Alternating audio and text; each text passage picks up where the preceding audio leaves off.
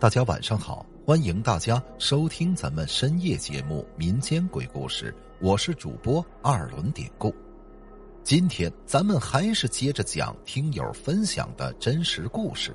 好，闲言少叙，下边就开始讲今天的故事，名字就叫《村头的寡妇》。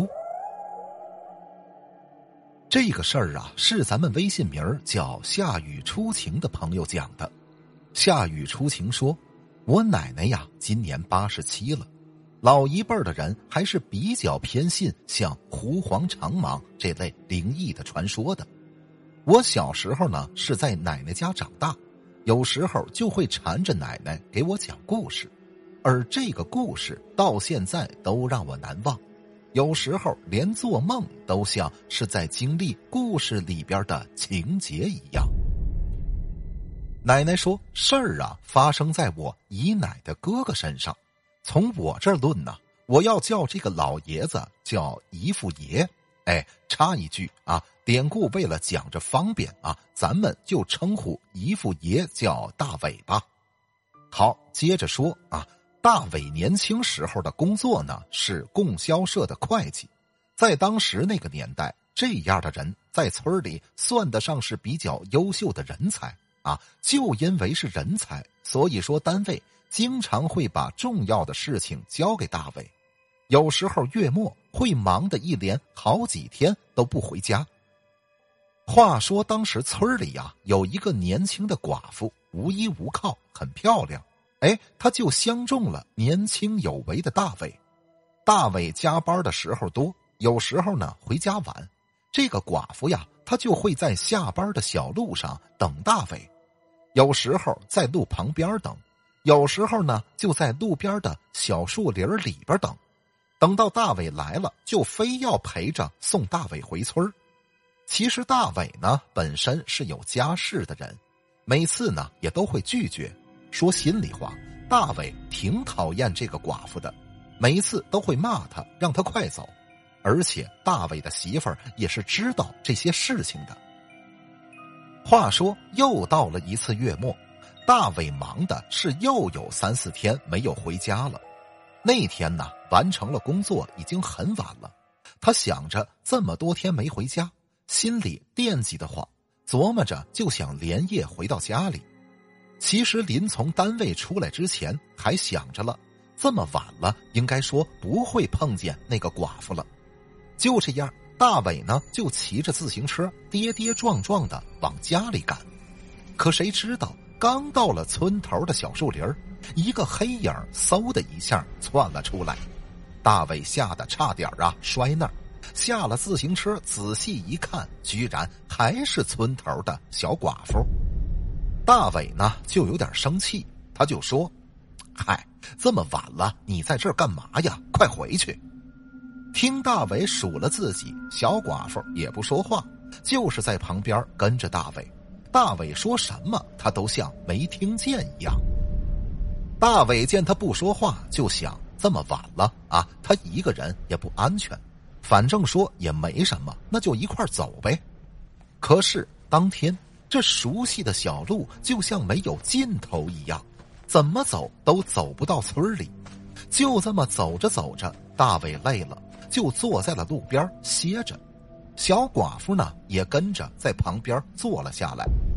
此时小寡妇跟了一道了，大伟本就烦得慌，又走不到家，他心情啊更是烦躁，就四处乱看。可是，在他扭头瞅了瞅道边的小树林的时候，突然他看见小树林里的歪脖树上啊，好像有一个人影那看着就像是谁吊死在那儿了一样。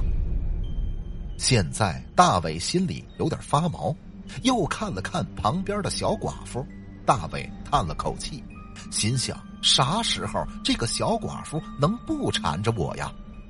这时候，之前默不作声的小寡妇却悠悠的开口了：“哥呀，你为啥不喜欢我呢？”大伟被这突如其来的一句话弄得有一丝的愣神儿，于是紧接着便回答：“嗨，我有家，啊，你找人跟你过日子，就去找那些个没有家的小伙子去，你找我干什么呀？小寡妇听见大伟这样说，后边就呜呜的哭了起来。我我是个寡妇，小伙子咋能要我呀？这时候，突如其来的大风掩盖住了小寡妇的哭声。也就在此时，突然，小寡妇抓住了大伟的胳膊，大声的喊道：“哥，你做我男人好不好？一次就一次，之后我就再也不会缠着你了。”大伟闻言觉得莫名其妙，他起身就要继续往家里赶，不想再理会他了。可谁知大伟刚起身，小寡妇就开始拉扯大伟的衣服。平时小寡妇呀，只是在旁边跟着一块回家，那今天居然动起手来，大伟自然是不让的。下意识的，他就用手去推搡，可不知为什么，小寡妇今天力气贼大。大伟眼看不敌，就随手抄起车筐里的公文包，往小寡妇的胳膊上蹲。抡了几下之后，小寡妇不知道从哪儿。掏出一根绳子，就要往大伟身上捆，大伟只能把公文包扔在了小寡妇身上，起身上了自行车，可没骑几步就被大风刮得动弹不得。没办法啊，大伟弃车而逃。这时候，小寡妇又追了上来，撕扯大伟的衣服，一下子，大伟的外套被他拽掉了一只袖子。可寡妇还是不依不饶，大伟就把鞋子脱下来，狠狠的往寡妇身上打。寡妇呀，就像感觉不到疼一样。大伟只能把鞋子又狠狠的扔在他身上。他光着一只脚的就往家跑，没跑几步，大伟是再一次被小寡妇追上。现在大伟实在没有什么能够防身了。便捡起道边的树枝儿，用树枝儿来打小寡妇。可是不知道过了多久，大伟的意识渐渐模糊，最后就昏了过去。等大伟醒来的时候，已经是在家里了。此时的他已经昏迷了一天一夜。大伟的媳妇儿见丈夫醒了，便赶忙问他到底发生了什么。大伟呢，则把事情的经过原原本本的说了一遍。可是听大伟说完，他媳妇儿就像瞬间呆住了一样。